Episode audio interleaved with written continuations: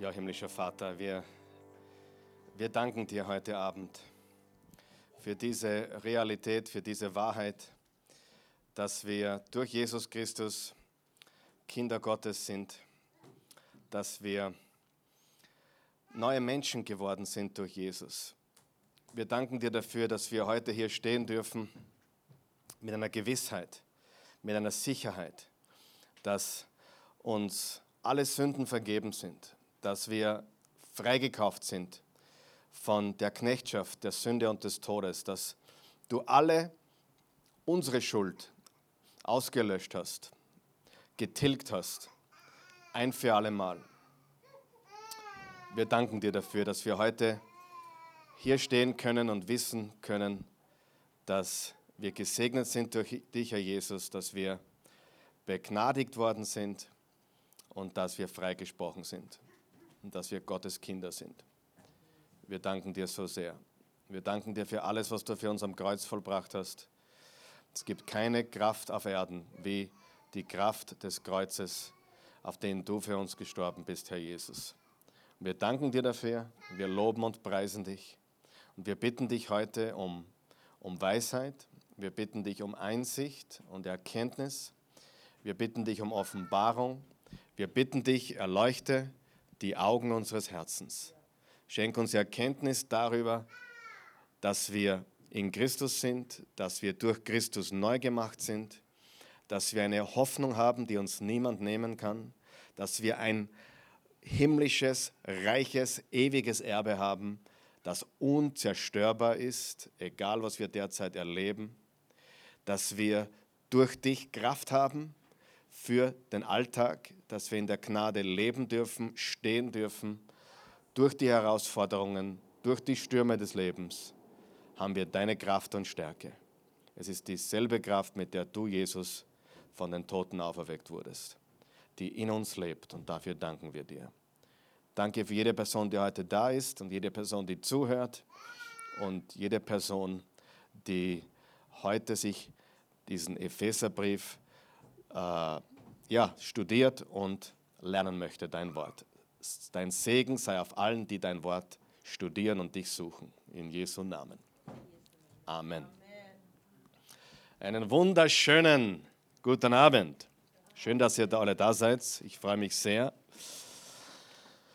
Ah.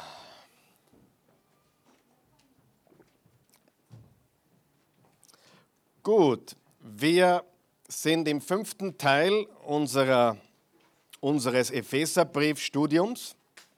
Und ich habe euch heute was Neues ausgeteilt, nämlich das zweite Kapitel, das zweite Kapitel des Epheserbriefes. Wir haben letztes Mal das erste Kapitel abgeschlossen. Und wir werden uns heute dem Kapitel 2 äh, widmen. Und zwar ganz spezifisch werden wir uns den ersten zehn Versen widmen heute Abend. Kurze Wiederholung zu Kapitel 1. Ganz einfach gesagt, Verse 1 bis 14. Verse 1 bis 14 erzählt uns, wer wir sind in Christus, was wir haben in Christus, was uns gehört durch Christus, was Gott für uns in Christus gemacht hat. Es erzählt uns von der Beziehung, die wir haben oder haben können durch Jesus mit Gott, unserem himmlischen Vater und mit Jesus und mit dem Heiligen Geist. Also unsere Beziehung. Und sehr interessant ist, das haben wir immer wiederholt, dass äh, die ersten drei Kapitel sich mit der Beziehung zu Gott beschäftigen und dann die zweiten äh, drei Kapitel, äh, Kapitel 4 bis 6, beschäftigen sich mit unserem Lebenswandel oder wie wir leben. Und das ist eine sehr wichtige Reihenfolge weil jede Religion dreht es um. Jede. Auch die christliche Religion. Äh, der christliche Glaube nicht, aber die christliche Religion schon. Äh, die christliche Religion, nämlich alle, die äh, gesetzlich leben, die religiös leben, die wollen zuerst gut sein, damit Gott sie annimmt. Richtig? Ist es nicht normalerweise, wie es in unserem Hirn ist?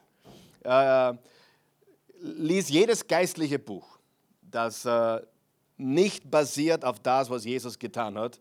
Und du kommst drauf, es hat alles damit zu tun, tue zuerst Gutes und dann wird Gott dich annehmen oder vielleicht annehmen oder vielleicht kommst du in den Himmel.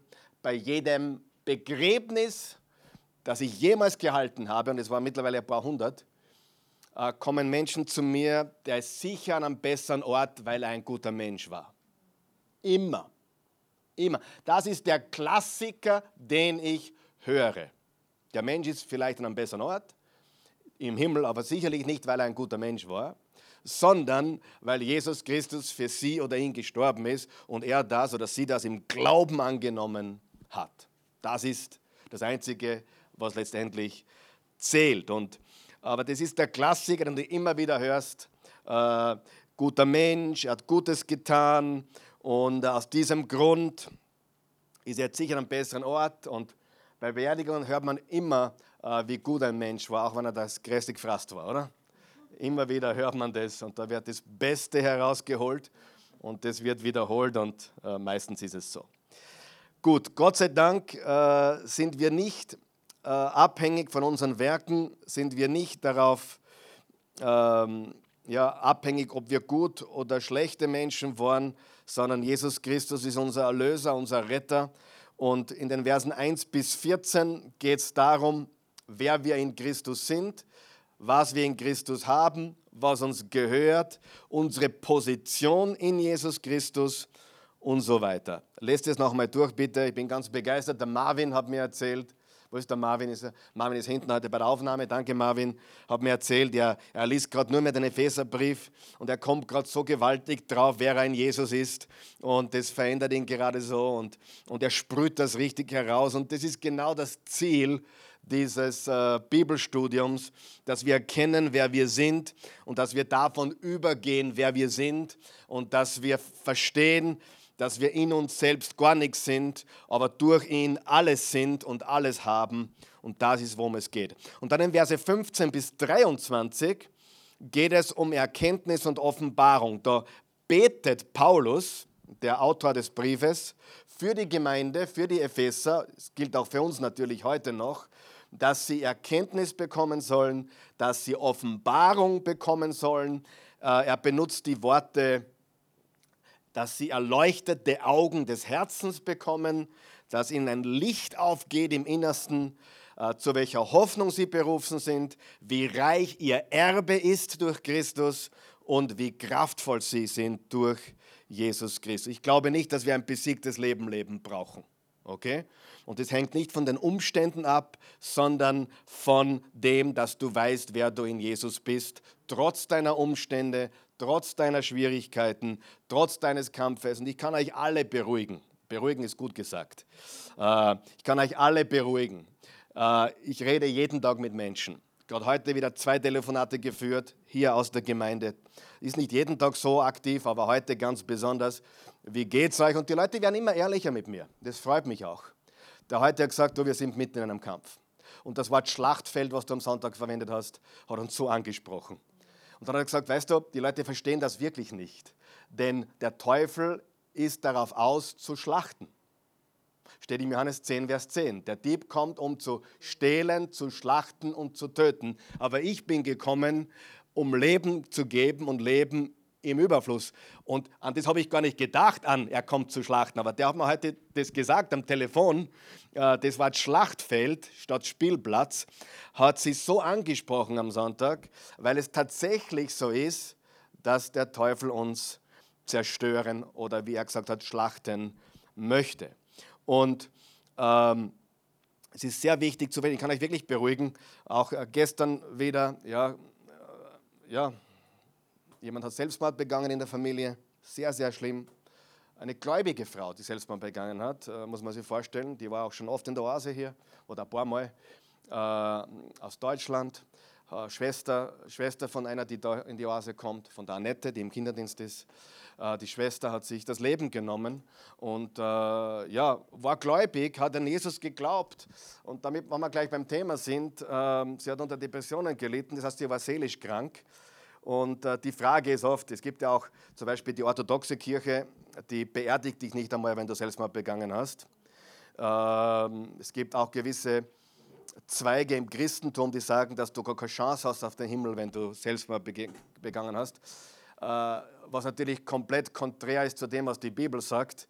Die Bibel sagt, jeder, der an ihn glaubt, und da ist kein Zusatz, außer du hast Selbstmord begangen oder sonst irgendetwas. Ähm, und außerdem, liebe Freunde, wer weiß, man kann körperlich krank sein und man kann seelisch krank sein. Und wenn du seelisch krank bist und Dinge denkst, die, die, die einfach aus psychischer Krankheit kommen und du schwere Depressionen hast und dich das zu dem äh, führt, natürlich ist Gottes Gnade und Erbarmen und Liebe größer als jede Sünde, auch der Selbstmord, der ja natürlich Sünde ist, weil jeder Mord ist Sünde, aber äh, selbst das ist vergeben worden durch Jesus. Amen. Ja, ich bin nicht für Selbstmord übrigens. Ja?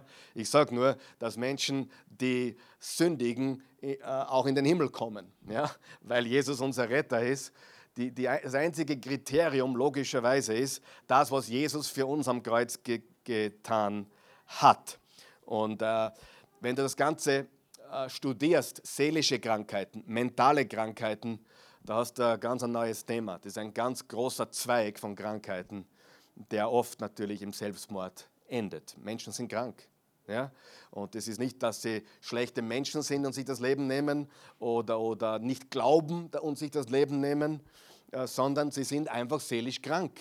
Und, und seelische Krankheit ist genauso eine Krankheit, die behandelt werden sollte oder muss, wie, wie, wie jede körperliche Krankheit.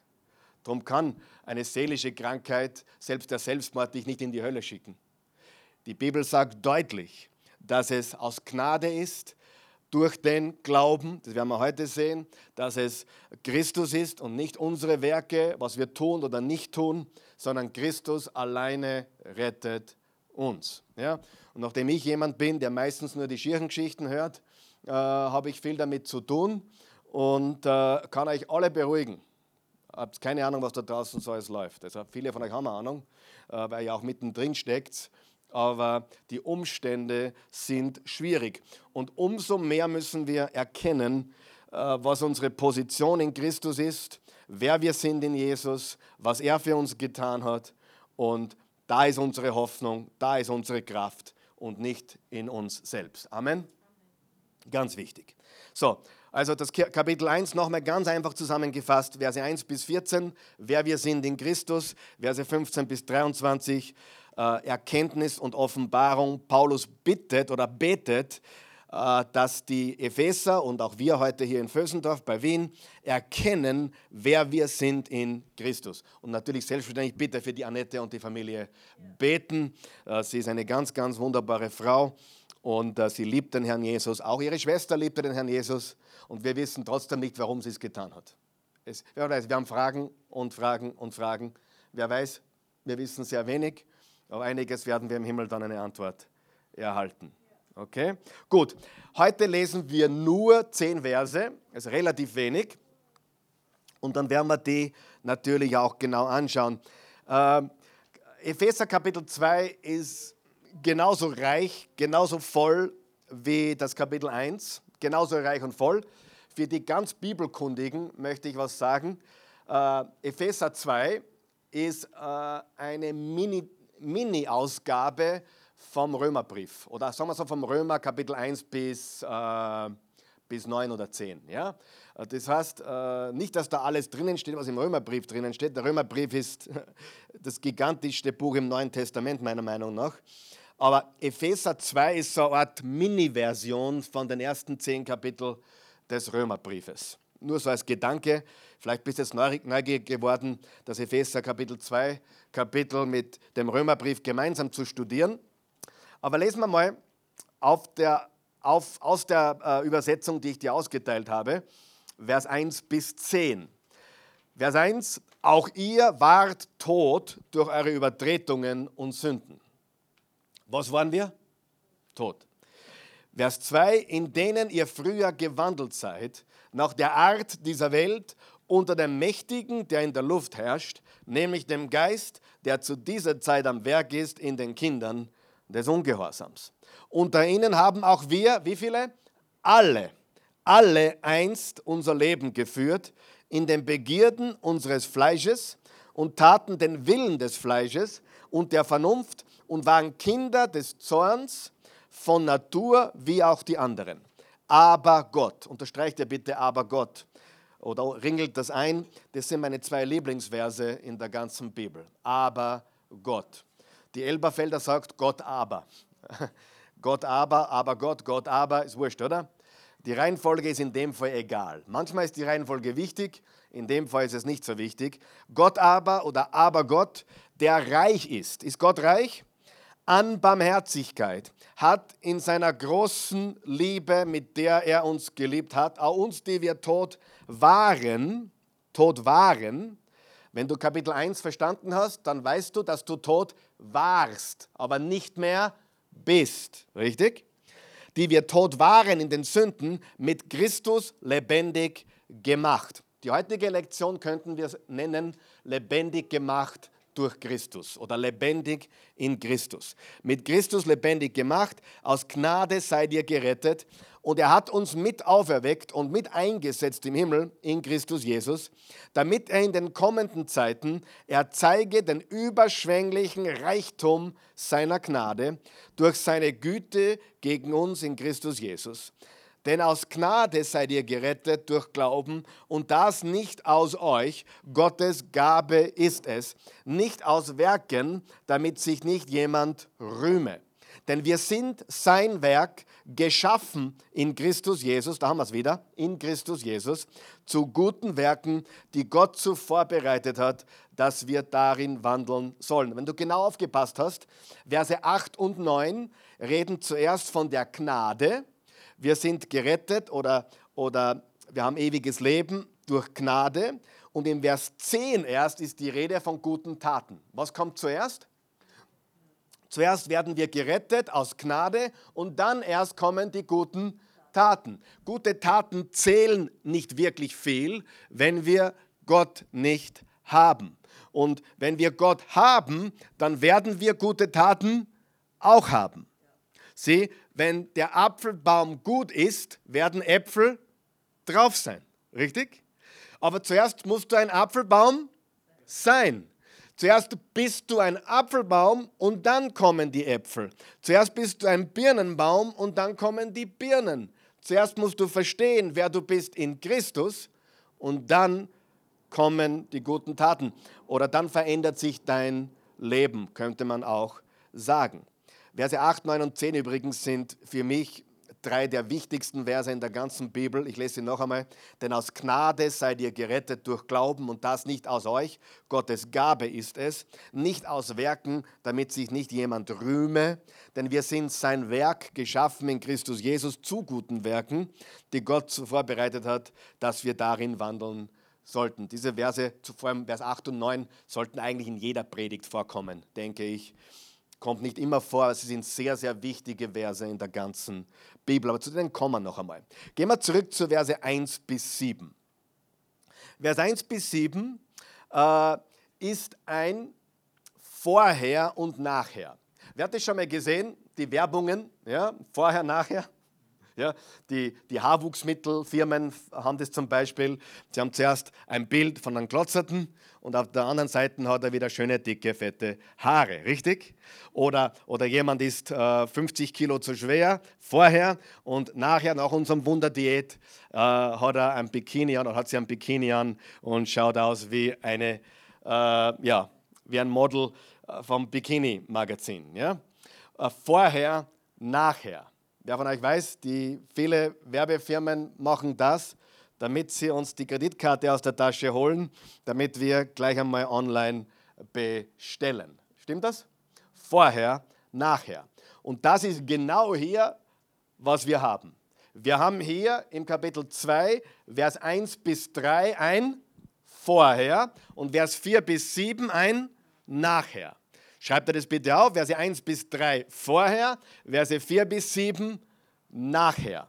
Man könnte sagen, äh, Verse 1 bis 3 unser Zustand vor Christus, Verse 4 bis 7 unser Zustand in Christus.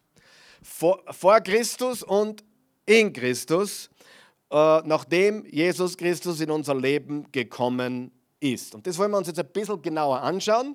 Diese beiden Bilder, Vorher und nachher. Wer kann sich noch erinnern an vor Christus in deinem Leben? Kann sich jemand erinnern, bevor er glaubte? Ja? Ähm, manche sind so jung zum Glauben gekommen, die können sich nicht mehr erinnern. Und wer kann sich erinnern, dass es da anders war? Die Bernadette kann sich sicher erinnern, äh, viele von euch auch. Ähm, vor Christus, ich weiß, der Hans Loew kann sich sicher erinnern, wie es vorher war. Und äh, äh, ich kann mich auch erinnern, wie es vorher war, weil ich auch noch äh, ja, denken konnte. Äh, zu dem, ich war schon alt genug, um denken zu können. Und dieses Vorherbild beginnt einmal mit Vers 1. Auch ihr wart tot durch eure Übertretungen und Sünden. Also das Erste, was uns der Paulus sagt, ist, vorher, vor Christus, bevor ihr gläubig wurdet, wart ihr tot.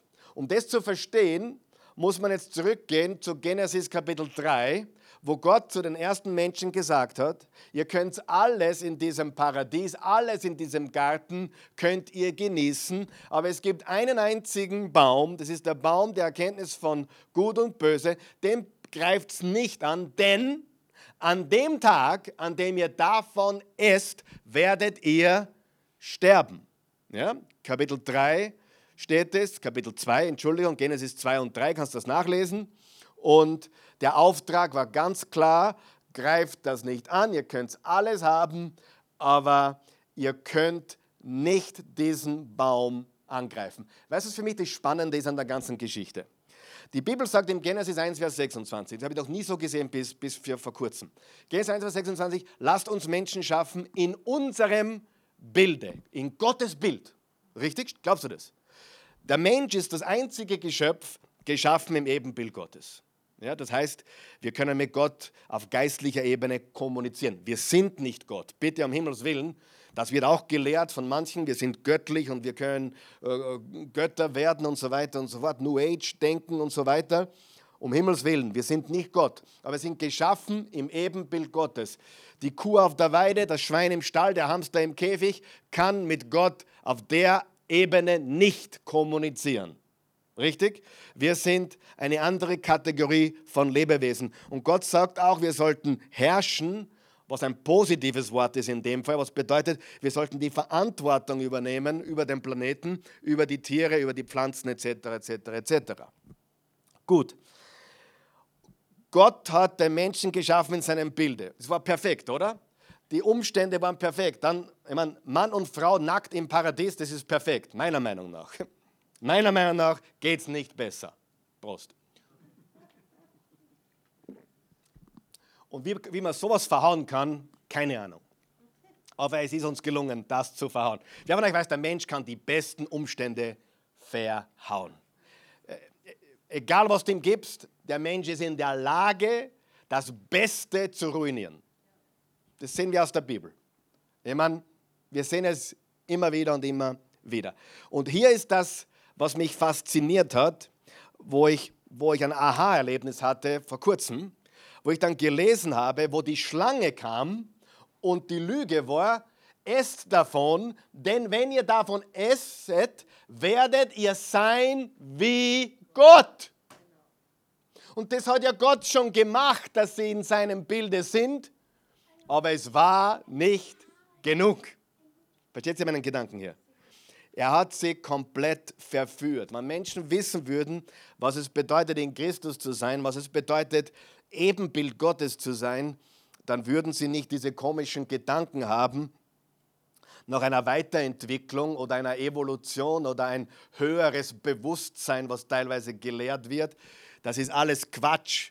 Denn wenn du weißt, dass du Ebenbild Gottes bist und in Christus bist durch den Glauben, dann brauchst du das alles nicht. Stimmt das? So, Kapitel 1, Vers 26, Genesis, lass uns Menschen schaffen in unserem Bilde. Kapitel 3, ich glaube Vers 4 und 5, nein, Gott weiß, wenn ihr davon esst, werdet ihr sein wie er und unterscheiden können zwischen gut und böse. Und diese Lüge haben sie geglaubt, sie, sie, sie haben davon gegessen und sie sind gestorben. Die Frage ist jetzt, wann sind sie gestorben? Gott hat gesagt, an dem Tag, an dem ihr davon esset, werdet ihr sterben. Und sie sind auch natürlich an dem Tag auch gestorben. Nur war das nicht ein körperlicher Tod, sondern ein geistlicher Tod. Sie sind, sie, du musst wissen, Tod bedeutet Trennung. Richtig. Tod ist Trennung. Ganz einfach. Tod ist Trennung. Wenn jemand körperlich stirbt, dann trennt sich der Geist vom, vom Körper. Wenn jemand getrennt ist von Gott, ist er geistlich tot. Das heißt, Tod ist ganz einfach eine Trennung. Und wenn Paulus sagt zu den Ungläubigen oder zu denen, die vorher ungläubig waren, ihr wart tot, dann meint er nicht Menschen, die bereits beerdigt sind oder Menschen, die nicht mehr atmen oder gehen können, sondern er meint Menschen, die getrennt sind von Gott. Das ist der geistliche Tod. Und ganz ehrlich, bei manchen Menschen, die Gott ablehnen, merkt man es nicht so stark. Bei manchen merkt man es extrem stark. Ich habe schon Menschen kennengelernt, das waren wandelnde, tote Menschen. Weißt du, was ich meine? So richtig wandelnd tot. Bei manchen Menschen sieht man das nicht so. Aber das ist ja nicht das Entscheidende. Das Entscheidende ist nicht der Schein. Das Entscheidende ist nicht, was sich im Körper oder in den Emotionen abspielt, sondern das Entscheidende ist, dass wir geistlich getrennt von Gott waren ohne Jesus. Tod. Geistlich tot. Also Tod ist eine Trennung, Körper vom Geist ist der körperliche Tod und der Geist von Gott ist der geistliche Tod. Das heißt, bevor wir Christus kannten, waren wir tot. Und wir haben gelebt in unseren Sünden, gelebt in unseren Übertretungen und Sünden. Vers 2, in denen ihr früher gewandelt seid, nach der Art dieser Welt. Frage, hat die Welt eine Art zu leben? Hat die Welt eine Art zu denken? Hm? Ja? Und was mich sehr, sehr bedenklich stimmt heutzutage ist, dass viele gläubige Christen zurückwandern zu einer Art des weltlichen Denkens. Was Heiraten betrifft zum Beispiel, was Kinderkriegen betrifft zum Beispiel, was Erziehung betrifft zum Beispiel, Weißt du, dass viele christliche Eltern ihre Kinder sehr weltlich erziehen? Nach dem Maßstab der Welt? Viele. Viele bauen in der Erziehung, in, der, in, in, der, in, in, in dem, wie sie sie großziehen, auf weltliche Methoden. Weißt du warum? Wer will es wissen? Sicher weiß das. Weil es leichter ist. Ist einfach leichter. Ist einfach leichter. Mit, mit dem Strom schwingen, ganz genau. Guter Punkt, wollte ich heute bringen. Nur ein lebendiger Fisch kann gegen den Strom schwimmen. Die Toten schwimmen alle abwärts. Ja? Gegen den Strom schwimmen. Ganz genau das ist es. Es ist leichter, sich anzupassen. Es ist leichter, ein Kind so zu erziehen, wie es alle anderen auch tun. Weißt du, wenn man von der Art der Welt, wir denken, ich sage es ja am Sonntag immer wieder, wir denken immer von den offensichtlichen Sünden von, keine Ahnung, was, also zehn Gebote brechen, Ehe brechen, Lügen, stehlen etc. Alles Sünden, keine Frage. Aber nach der Weltart zu leben bedeutet auch, die Methoden der Welt äh, über Gottes äh, Methoden zu stellen. Also wir waren alle tot, wir haben nach der Art dieser Welt gelebt, unter dem Mächtigen, der in der Luft herrscht. Das ist ein anderer Name für den Teufel, für Satan der Mächtige, der in der Luft herrscht, in der Atmosphäre bedeutet es, nämlich dem Geist, dem Geist, also Satan ist ein Geist, er ist ein, ein mächtiger Geist, der zu dieser Zeit, auch heute noch, am Werk ist in den Kindern des Ungehorsams. Also wir haben da eine Bezeichnung für den Teufel, nämlich der Mächtige, der in der Luft herrscht, oder der Geist, der Geist, der zu dieser Zeit am Werk ist in den Kindern des Ungehorsams. Im 2. Korinther 4, Vers 4 steht, der Gott dieser Welt verblendet die Augen der Menschen dieser Welt. 2. Korinther 4, Vers 4. Satan verblendet sie, dass sie die Wahrheit des Evangeliums nicht sehen können.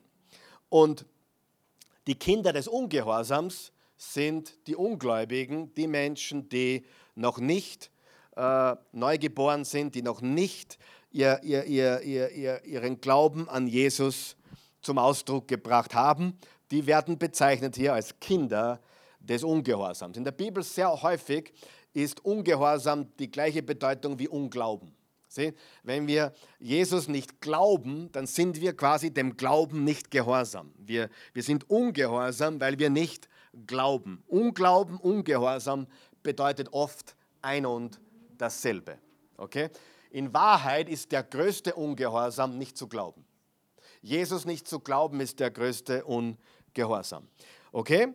Vers 3. Unter ihnen haben auch wir alle Jetzt redet er von uns allen, jetzt redet Paulus von sich selbst sogar, einst unser Leben geführt in den Begierden unseres Fleisches, die wir übrigens immer noch haben, hallo, oder?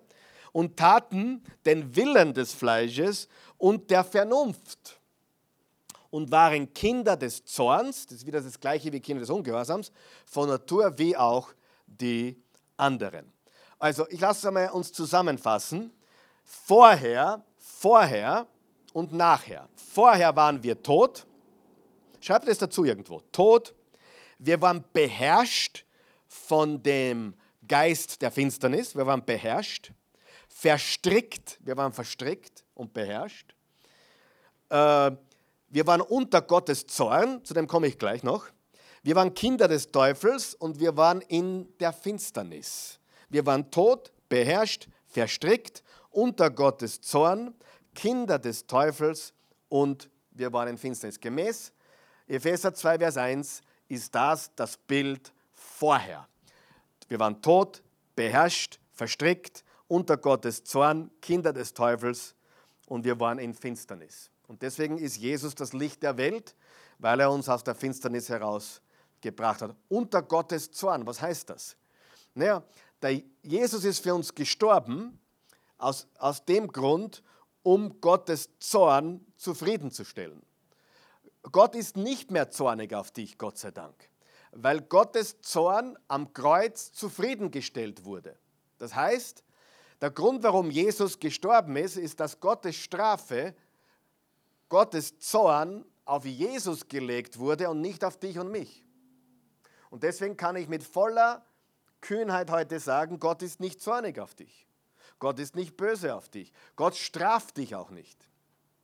Du unterliegst dem Gesetz von Saat und Ernte und du lebst auf einem gebrochenen Planeten und deswegen erleben wir die Dinge, die wir erleben, aber wir sind nicht von Gott bestrafte oder wir werden nicht von Gott von Gottes Zorn verfolgt. Gottes Zorn wurde auf Jesus gelegt vor 2000 Jahren.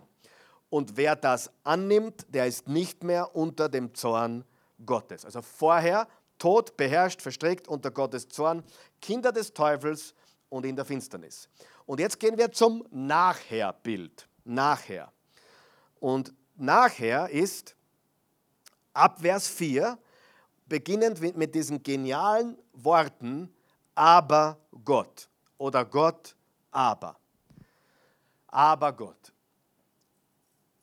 Ich habe noch nie ein Rhetorikseminar besucht, das merkt man wahrscheinlich, aber macht auch nichts, ich bin so wie ich bin. Äh, ein Rhetorik-Experte, Seminartyp, den ich nicht so gerne zuhören, weil es so anglutscht ausschaut. Aber es ist ein anderes Thema. Ich habe nichts gegen sie. Aber der hat mir einmal erklärt, wenn jemand einen Satz sagt mit aber, kannst du alles, was er vorher gesagt hat, vergessen. Und ich habe darüber nachgedacht jahrelang und ich habe mir gedacht, das glaube ich nicht ganz. Das ist ein bisschen zu verallgemeinert, oder?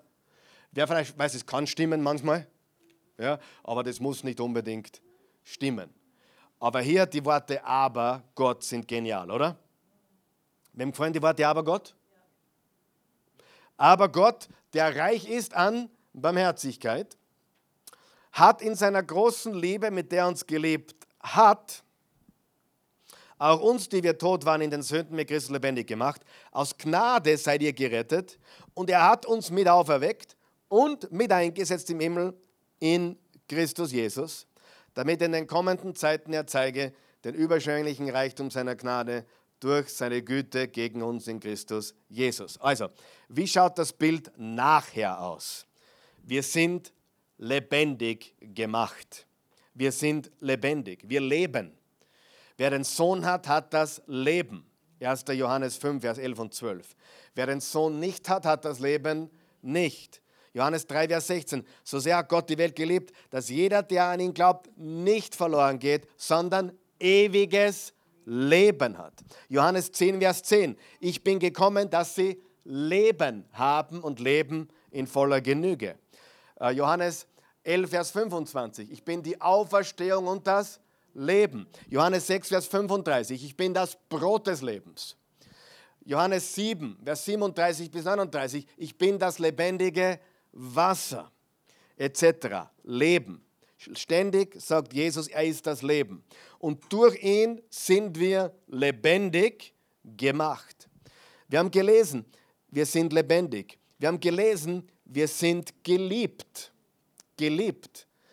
Äh, er hat uns mit der, mit der großen Liebe, mit der er uns geliebt hat, auch uns, die wir tot waren, sag mal tot waren, tot waren in den Sünden, mit Christus lebendig gemacht.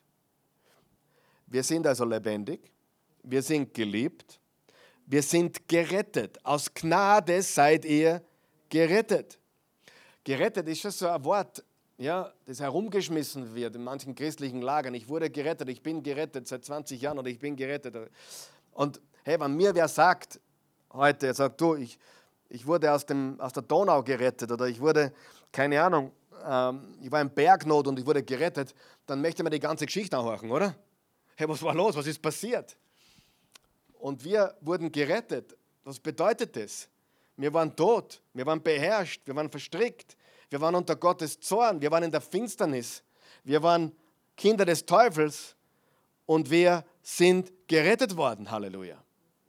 Gewaltig, oder? Dann steht, wir wurden mit auferweckt. Wir wurden mit auferweckt und wir wurden mit eingesetzt im Himmel. Ich fasse zusammen. Ich fasse zusammen. Darf ich kurz? Ich war tot, jetzt bin ich lebendig. Ich war beherrscht, jetzt bin ich befreit. Ich war ein Kind des Teufels, jetzt bin ich ein Kind Gottes. Ich war, in, ich war in Finsternis, jetzt bin ich im Licht. Ich war im Reich der Finsternis, jetzt bin ich im Reich des Lichts. Ich war auf dem Weg ins Verderben, jetzt bin ich eingesetzt im Himmel. Vorher, nachher. Ich will, dass du das nie vergisst, wenn du an Epheser 2, Vers 1 bis 7 denkst. Vorher, nachher. Wenn du an einen Klotzen denken musst und an einen behaarten Kopf denken musst. Wenn du an eine, einen dicken Mann denken musst und daneben einen dünnen. Aber vergiss nicht Epheser 2, Vers 1 bis 7. Vorher, nachher. Ich lese das noch einmal, meine Zusammenfassung. Ich war tot, jetzt bin ich lebendig. Ich war beherrscht von allen möglichen Dingen, vor allem vom, vom Geist der Finsternis. Jetzt bin ich befreit. Ich war ein Kind des Teufels, jetzt bin ich ein Kind Gottes.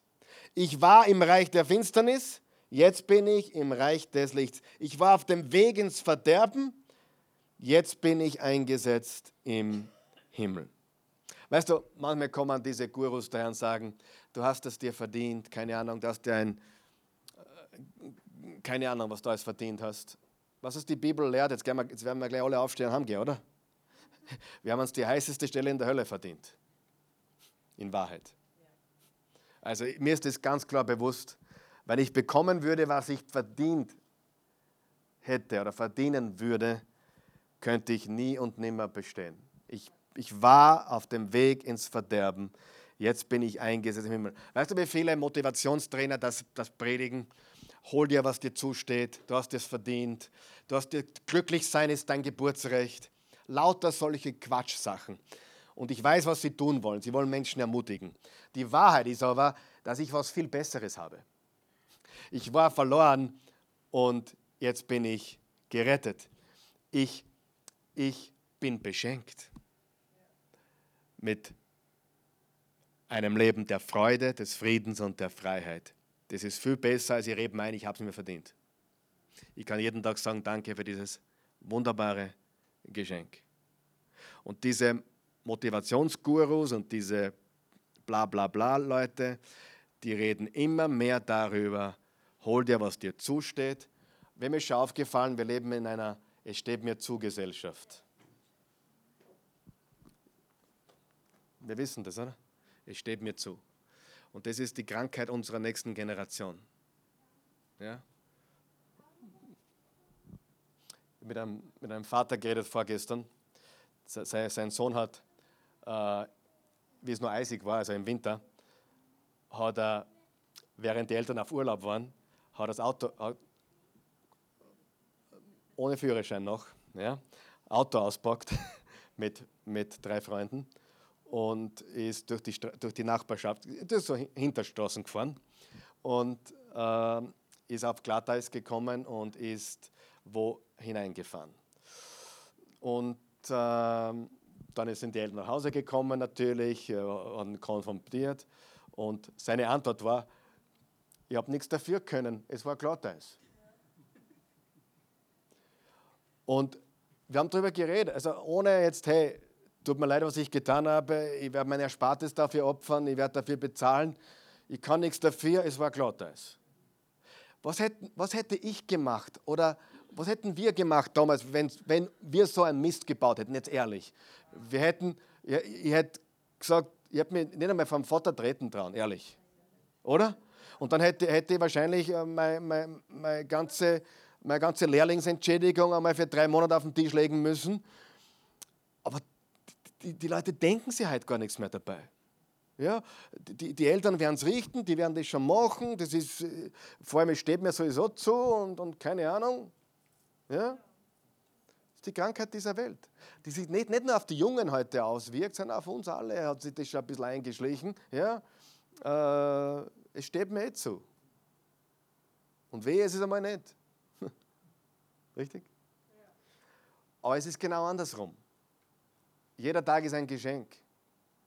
Nicht, ich habe ein Recht für diesen Tag. Nicht, ich habe ein Recht auf Glücklichsein. Nicht, ich habe ein Recht auf, auf, auf, auf Segen. Nein, es ist ein Geschenk. Richtig? Und darum können heute viele das Evangelium nicht verstehen. Und ich sage dir, ich, hab, ich war vor 20 Jahren schon Prediger, vor 25 Jahren schon. Und da war es wesentlich leichter, jemand das Evangelium zu erklären wie heute. Wesentlich leichter. Die haben mit, mit, mit Jesus Christus und mit dem Glauben, das haben sie noch verstanden, haben da in der Schule gehört und, und das war alles noch viel gegenwärtiger, vor allem am Land sowieso. Meine ganze Fußballmannschaft war Ministranten. Das war ganz normal. Und heute, wenn du mit jemandem redest, die, die, die verstehen dich gar nicht. Die glauben, die, die, die, denk, die, denk, die hören die zwar, sagen ja, aber hören ganz was anderes und, und sind komplett irgendwo anders. Und es ist sehr schwer heute. Uh, übrigens, ihr könnt für mich beten, ich habe am Freitag, den 15. Juni, eineinhalb Stunden in der HTL in Ottergring, im tiefsten, äh, äh, im tiefsten Wien, habe ich eineinhalb Stunden 300, Stud äh, 300 ähm, Schüler rede ich zu 300 Schülern und ich darf, ich darf über Gott nicht reden, ich darf über, über Politik nicht reden, also Gott, Politik und ähm, ja, das sind die zwei Sachen, die ich nicht erwähnen darf. Ihr könnt für mich beten, dass ich trotzdem einen, einen Input hinterlasse, der Ihnen hilft. Das ist am Freitag, den 15. Juni um 9.30 Uhr bis 11 Uhr in der HTL in Ottergring. Ja? Äh, ich darf Gott kein einziges Mal erwähnen und Politik nicht erwähnen. Wird interessant, aber wir, wir, wir, es wird, wir, werden ihnen, wir werden ihnen Gas geben. Ja? Und ich habe ein großes Anliegen davor. Aber ehrlich, ich war heute, ein bisschen, heute war ich ein bisschen entmutigt. Ich habe mir gedacht, okay, ehrlich, ich sage euch wirklich, was, was ich heute gedacht habe. Ich weiß, ich kann gut reden. Aber ich habe mir gedacht, ich kann, so gut kann ich gar nicht reden, dass ich jemanden überzeuge. Ich, ich verliere den Mut, weil, weil du, redest gegen eine Wand. Mir, was ich meine? Ich weiß, ich, ich weiß, ich kann kommunizieren und ich weiß, ich kann äh, motivieren, aber ich denke ich denk mir manchmal, ich rede gegen eine Wand. Wenn du mit Leuten da draußen redest, die die Bahnhof verstehen. Ja? Weil die gängen dann aus und dann genau das Gleiche weiter wie vorher. Habe ich recht oder stimmt? Und das ist die Gesellschaft. So, das heißt, das Leben ist ein Geschenk. Es steht uns gar nichts zu. Gar nichts steht uns zu. Und Wir dürfen alles empfangen als Geschenk in Jesus. So, ich wiederhole nochmal die ersten sieben Verse, äh, die Zusammenfassung, dann gehen wir noch zu den, den drei Versen 8, 9 und 10. Also, ich war tot, jetzt bin ich lebendig, ich war beherrscht, jetzt bin ich befreit, ich war ein Kind des Teufels, jetzt bin ich ein Kind Gottes, ich war in der Finsternis, jetzt bin ich im Licht, ich war auf dem Weg ins Verderben, jetzt bin ich eingesetzt im Himmel, ich war verloren, jetzt bin ich gerettet. Okay? Und jetzt gehen wir noch zu den Versen 8 bis 10. 8 bis 10. Denn aus Gnade seid ihr gerettet durch Glauben und das nicht aus euch, Gottes Gabe ist es. Nicht aus Werken, damit sich nicht jemand rühme. Denn wir sind sein Werk geschaffen in Christus Jesus zu guten Werken, die Gott zuvor bereitet hat, dass wir darin wandeln sollen. Stopp einmal ganz kurz. Jeder von euch und auch ich, wir haben schon andere Bibelverse gelesen, wo wir, uns, wo wir das Gefühl bekommen haben, vielleicht in der Bergpredigt oder im Jakobusbrief. Wer hat den Jakobusbrief schon mal gelesen? Wisst ihr, dass Martin Luther, äh, nachdem er reformiert war, nachdem er gläubig wurde, wie ist er gläubig geworden? Indem er die Bibel gelesen hat, nur so nebenbei. Der Martin Luther wurde umgewandelt, indem er begonnen hat, die Bibel zu studieren. Der hat aufgemacht, Römerbrief, Galaterbrief und hat gelesen, der Gerechte wird aus Glauben leben. Und, aber damals haben sie Ablässe verkauft und alles Mögliche, was man tun musste und zahlen musste, damit man Vergebung bekommt. Und durch das Lesen der Bibel, und dann hat er die Bibel übersetzt natürlich, und ist er zum Glauben gekommen. Und Luther war ein gewaltiger Mann Gottes nicht ohne Probleme und auch es gibt auch ein paar Dinge, die sehe ich ganz anders wie er, ganz ehrlich. Aber so viele gute, gewaltige Dinge, was den Glauben betrifft, die Luther uns gegeben hat. Und er war ursprünglich der Meinung, dass der Jakobusbrief in der Bibel nichts verloren hat. Wisst ihr warum? Im Jakobusbrief gibt es ein paar Andeutungen, zum Beispiel, äh, der, der Glaube ohne Werke ist tot. Glaube ohne Werke ist tot. So wie der Körper ohne Geist tot ist, ist der Glaube ohne Werke tot. Nur, wenn man Galaterbrief, Glauben alleine, und Jakobusbrief, Glaube ohne Werke ist tot, richtig versteht und aufeinander legt, kommt man drauf, dass der Glaube immer zuerst ist und die Werke eigentlich eine logische Folge sind von der Gnade, von dem Glauben. Wenn der Apfelbaum ein gesunder Apfelbaum ist, wird er Äpfel produzieren. Der Apfelbaum produziert Äpfel. Und für die Christen damals war das ganz einfach normal, dass wenn du dich zu Jesus bekehrt hast, dass dein Leben sich nicht heute auf einmal, nicht, du hast nicht vielleicht sofort mit dem Rauchen aufgehört, wann sie geraucht haben damals, keine Ahnung, oder, oder sofort aufgehört mit deinem, Du hast sicher einige Sachen sofort äh, liegen gelassen, aber der Lebenswandel war sukzessive, richtig? Und Glaube produziert Werke. Wenn ein Mann sich zu Jesus Christus bekehrt durch den Glauben, dann wird er wahrscheinlich über kurz oder lang ein anderer Mann sein, oder? Ich meine, er ist sofort ein neuer Mann, aber auch das Leben wird es zeigen. Das gleiche mit einer Frau. Ich liebe den Jakobusbrief übrigens, weil der Jakobusbrief ist so das Sprüchebuch des, Alten, des Neuen Testaments. Sprüche Salomos, kennt ihr? Jakobusbrief sind Zwillinge. Altes Testament, Neues Testament.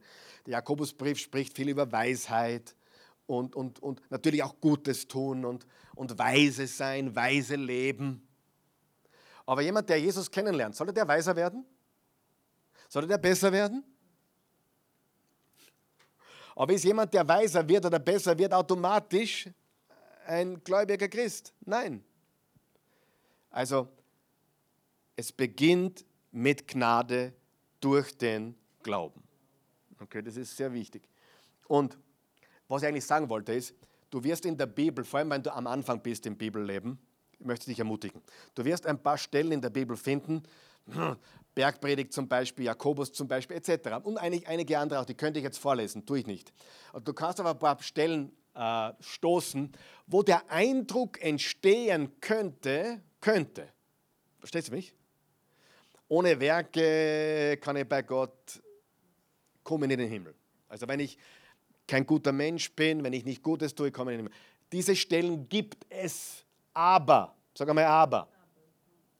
Die Bibel ist ein ganzes Werk, hat eine gesamte Botschaft und Gott sei Dank für Epheser 2, Vers 8 bis 9, was uns immer wieder zeigt, worum es geht. Denn aus Gnade seid ihr gerettet durch Glauben und das nicht aus euch, Gottes Gabe ist es, nicht aus Werken, damit niemand angeben kann. Damit sich nicht jemand rühme. So, und warum stehen die anderen Stellen in der Bibel drinnen? Sie sind kein Widerspruch, das sage ich gleich. Aber die Gläubigen damals sind immer davon ausgegangen, dass ein gesunder Christ gesunde Werke hervorbringen wird. Das war einfach normal, aber es war nie umgekehrt. Die Hure Rahab, sagt Jakob, Jakobus, glaubte Gott und deswegen hat sie den Israeliten beim Einzug nach ähm, nach, äh, ins verheißene Land, nach, nach Jericho, geholfen. Zuerst war der Glaube und dann hat sie das gute Werk getan.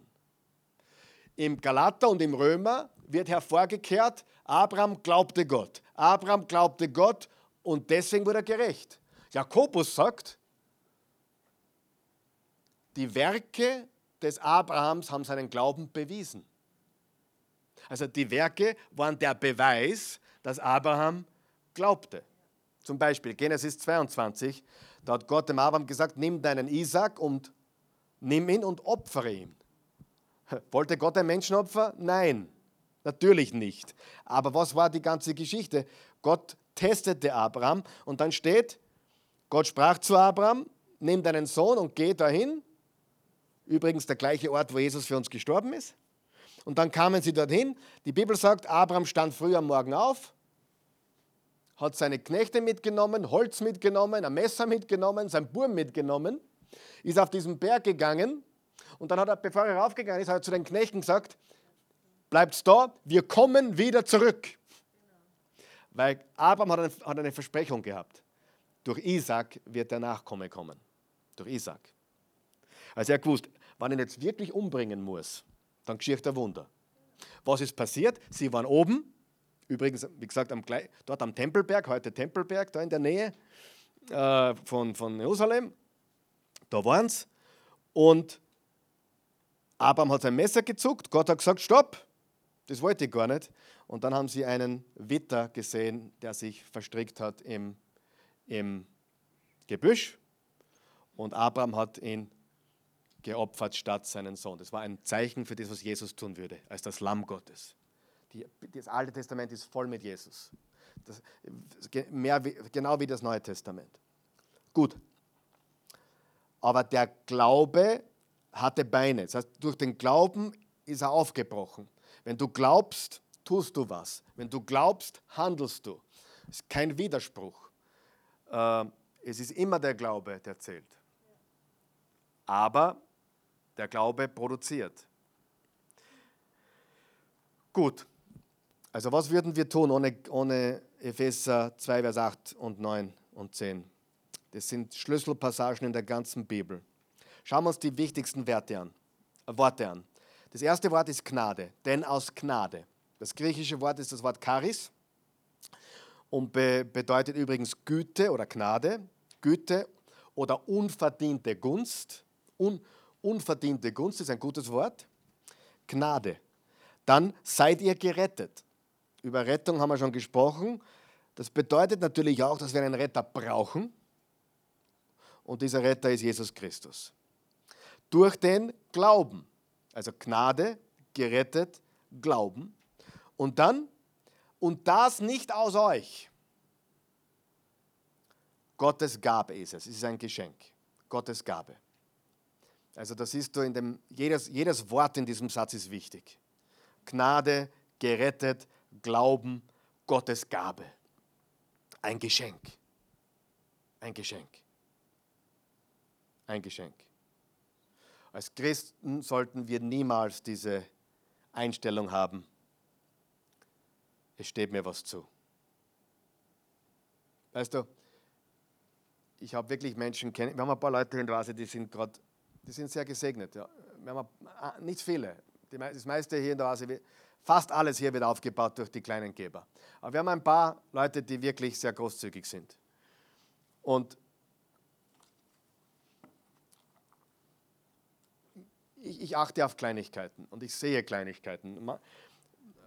Äh, weißt du, jemand hat mich zum Essen eingeladen vor kurzem und äh, da habe ich mich bedankt natürlich. Aber dann hat er nicht aufgehört zu sagen, ich habe es gerne getan, bitte gerne, ich habe es gerne getan. Was das, so, so richtig äh, auf Betonung, ich habe es sehr gern getan, gern geschehen. Und die Menschen, die wirklich extrem großzügig sind, die Menschen, die zum Beispiel diese Fassade finanziert haben, wenn ich mich bei denen bedanke, schämen sie sich fast. Und weißt du, was sie sagen? Karl Michael, wir haben zu danken. Wir haben zu danken. Jedes Mal. Und da reden wir von fünfstelligen Beträgen. Und also was die schon gegeben haben hier, mehr, mehrfach. Karl Michael, nein, wir haben zu danken. Wir haben zu danken. Und dann gibt jemand, überspitzt sage ich, 10 Euro und sagt, ja, ich habe eh gern gemacht. Ich habe es eh gern gemacht, eh gern geschenkt. Versteht ihr den Unterschied vom Spirit? Ich wir freuen uns natürlich auch über die, die geben und wenn sie es gern tun, freuen wir uns auch. Und wenn jemand einer, aber ich achte auf diese Kleinigkeiten und vor allem diese Geber, die sagen, hey, na, wir haben zu danken. Und dann daneben, und dann, wir, wir, erstens sind wir so dankbar für, für das, was, hier, was wir hier erleben dürfen. Und zweitens tun wir es ja nicht für einen Menschen, sondern für Gott. Aber wir haben zu danken. Und du merkst richtig, wie die immer mehr bekommen, weil sie Gott ehren mit ihrem Besten. Und das ist genial. Die sind, die, ihr Unternehmen blüht. Und, und äh, machen vier, vier Monate Urlaub im Jahr. Und ich freue mich jetzt, wenn wir auf Urlaub sind. So, ich kommt eh wieder, ja? So, ja, wir kommen ja nach Urlaub. top gesegnet. Weißt du, da, da, ist kein Neid, da ist äh, und, und, und, und, und wie sie in die Oase kamen, waren sie im Konkurs. Und seit sie in der Oase waren, haben sie wieder einmal Konkurs gemacht. Oder nicht Konkurs, haben sie, äh, das war kein, der Konkurs war in den Ende der 90er Jahre. Ähm, grober, grober Geldmangel vor zehn Jahren, sagen wir so. Gro, wer, wer kennt groben Geldmangel? ja, grober Geldmangel. Kann meine Miete nicht bezahlen, der Strom wird auftrat, Geldmangel, das meine ich, so in die Richtung. Ja. Und, und, aber immer Gott gedankt und Gott gedankt und, und, und das, ist, das gehört nicht mir, das gehört ihm. Ich, es, es steht mir nicht zu, in, okay, ja, ich habe es verdient, aber eigentlich habe ich es nicht verdient. Es ist ein Segen Gottes. Ja? Gnade, gerettet, Glauben, Geschenk, nicht Werke, nicht aus Werke, damit sich nicht jemand rühme. Das haben wir im Vers 8 auch. Das nicht, und das nicht aus euch, damit sich nicht jemand rühme. Also nicht aus Werken. Warum? Kein Rühmen. Kein Rühmen. Kein Angeben. Darf ich noch fertig machen oder ist eigentlich schon lang? Weil ich brauche noch, ich brauch noch zehn Minuten. Geht das? Ist okay? Gut. Haben wir schon was gelernt heute? Ja. Kein Raum. Was sind Werke? Naja, alles Mögliche. Moralisches Leben ist eine gute Sache übrigens, aber alleine rettet es nicht. Manche glauben, ohne Taufe bist du verloren. Firmung. Die Evangelischen sagen Konfirmation. Was heißt Konfirmation? Bestätigung. zehn Gebote halten. Da gibt es auch Gruppen, die, die sagen, du musst den Sabbat halten. Ich, ich persönlich habe Nachrichten gekriegt oder Botschaften gekriegt an mich persönlich, dass ich nicht im Himmel sein werde, weil ich den Sabbat nicht halte. Weil wir am Sonntag Gottesdienst feiern. Persönlich gekriegt. Ja. Kirchenzugehörigkeit, wenn du nicht in der Kirche dazugehört. Manche glauben, du musst die Bergpredigt leben, um gerettet zu sein. Habe ich auch schon kennengelernt. Oder die Kommunion einnehmen und so weiter. Vieles von dem. Gut. Ich fasse zusammen. Gott gab uns Leben. Wir waren tot, Gott gab uns Leben. Gott gab uns Kraft. Er hat uns mit auferweckt. Er gab uns Kraft. Gott schenkte uns den Himmel. Gott goss seine Gnade auf dich aus. Gott hat ein Werk für dich vorbereitet. Zuerst kommt noch, Entschuldigung, er legte das Samenkorn des Glaubens in dich hinein. Da steht nämlich, denn aus Gnade seid ihr gerettet durch Glauben und das nicht aus euch. Gottes Gabe ist es. Ich glaube, dass sogar der Glaube ein Geschenk Gottes ist. Zumindest das Samenkorn des Glaubens. Ich glaube, dass Gott uns das Samenkorn des Glaubens gibt und wir entscheiden dann, ob wir auf diesen Glauben aufspringen oder nicht. Ja? Wenn du heute an Jesus glaubst, dann hat Gott irgendwann einmal dieses Samenkorn hingelegt und gesagt, hey, da hast, ich gebe dir das Samenkorn des Glaubens, Box. Ja?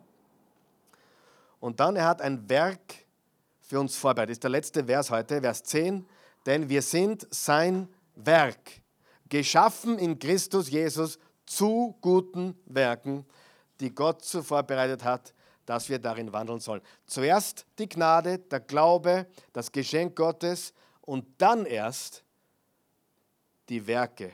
Und da steht, wir sind sein Werk. Die Elberfelder sagt, wir sind sein Gebilde. Wir sind Gottes Werk, Hoffnung für alle. Schlachter sagt, wir sind seine Schöpfung. Neue Genfer sagt, wir sind Gottes Werk. Wir sind Gottes Werk, gute Nachricht, Bibel. Wir sind sein Gebilde, Zürcher Bibel. Wir sind seine Geschöpfe, Einheitsübersetzung. Gottes Schöpfung, Neue Leben, Bibel. Und hier neue evangelistische Übersetzung. Wir sind Gottes Meisterstück. Das gefällt mir. Wir sind Gottes Meisterstück. Die, das ist die, übrigens alles auf bibelserver.com. Hast zwölf verschiedene deutsche Bibelübersetzungen. Bibelserver.com. Und wir sind Gottes Meisterstück. Jetzt schnall dich bitte an. Das griechische Wort ist das Wort Poema. Poema. Da haben wir das englische Wort Poem oder das deutsche Wort Gedicht. Das heißt, wir sind Gottes Gedicht. Wir sind sein Kunstwerk, geschaffen in Christus Jesus zu guten Werken. Und ich glaube, dass Gott für jeden von uns ein Werk bereitet hat. Ein, ein Werk, das wir ausführen sollten. Sollten wir gute Werke tun? Yes. Retten uns gute Werke? Nein. Aber hat Gott für uns Werke bereitet? Ja. Ja. Und die gilt es auch zu tun. Also ich möchte Gutes tun, weil Jesus in mir lebt. Ich möchte Gutes tun, weil die Liebe Gottes in mir lebt. Manchmal kann ich jemanden vergeben, der mir wirklich wehgetan hat. Ich kann jemanden, nicht manchmal, ich kann es wirklich. Ich kann es. ich kann es wirklich. Ich kann jemanden lieben. Ich, ich habe seine Liebe verspürt vor kurzem wieder. Gott vor ein paar Tagen. Seine Liebe für jemanden, der mir so richtig wehgetan hat. Aber da war, ich habe seine Liebe verspürt und seine Vergebung. Und es geht nicht, wenn du weltlich bist. Weltlich ist immer Auge für Auge, Zahn am Zahn, Hormzäunen. Äh, ja. Ich kann mich erinnern, damit möchte ich abschließen, da, und da, wusste, da bin ich nach Hause gekommen und ich wusste, ich bin ein Kind Gottes. Das war ein, ein Fall in der Schule und ähm,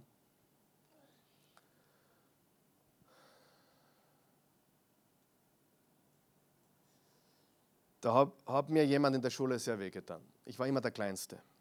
Ich war der Abzwickte. Ich war wirklich der Kurze.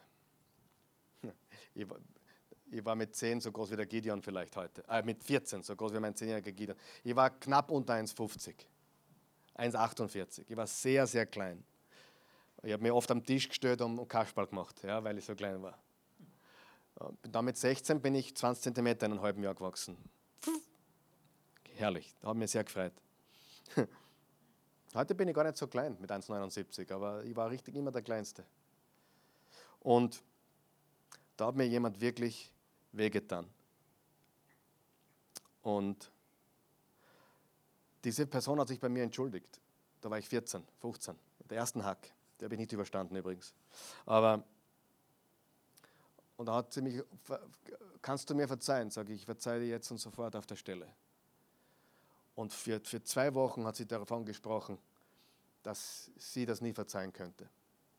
Und ich bin nach Hause gegangen mit einer Gewissheit, ich bin ein Kind Gottes. Mir fiel das Vergeben wie aus der Natur. Es war ganz einfach. Ich war 14 Jahre, ich, ich, ich, ich habe an Ort und Stelle mit Begeisterung gesagt, selbstverständlich verzeihe ich dir. Und das war für dieses, war ein Mädchen, das war für sie sowas von abnormal. Und das hat sie mir auch mehrmals gesagt, wie kannst du mir für das verzeihen? Und ich habe gesagt, ich verzeihe dir. Ich habe leider nicht das Evangelium gepredigt, dann hätte ich können. Aber ich bin nach Hause gegangen und habe mich so gefreut. Ich habe gewusst, ich bin ein Kind Gottes, ich gehöre zu Jesus, weil ich kann vergeben. Ist das nicht gewaltig? Und das sind die Früchte aus diesem Leben. Und das sind die guten Werke. Gut, wir sind fertig. Vater im Himmel, wir sind sehr dankbar für diesen heutigen Abend, für den Epheserbrief und wir sind sehr dankbar für das, was wir heute lernen dürfen, durften. Wir danken dir dafür, dass wir neue Menschen sind in Christus, dass wir lebendig gemacht wurden, dass wir mit auferweckt wurden, dass wir im Himmel eingesetzt sind, dass wir ähm, ja, aus Gnade gerettet sind, ohne Werke. Wir können uns nicht rühmen. Und wir bitten dich, dass du uns hilfst, zu diese Werke, die wir begonnen haben, diese Werke, die wir, die wir, zu denen du uns berufen hast, Entschuldigung, dass wir die ausführen und leben. Dass wir als dein Meisterwerk in dieser Welt leben und Gutes tun. Nicht, weil uns gute Werke in den Himmel bringen, sondern weil, weil gute Werke aus uns hervorkommen. In Jesu Namen. Amen.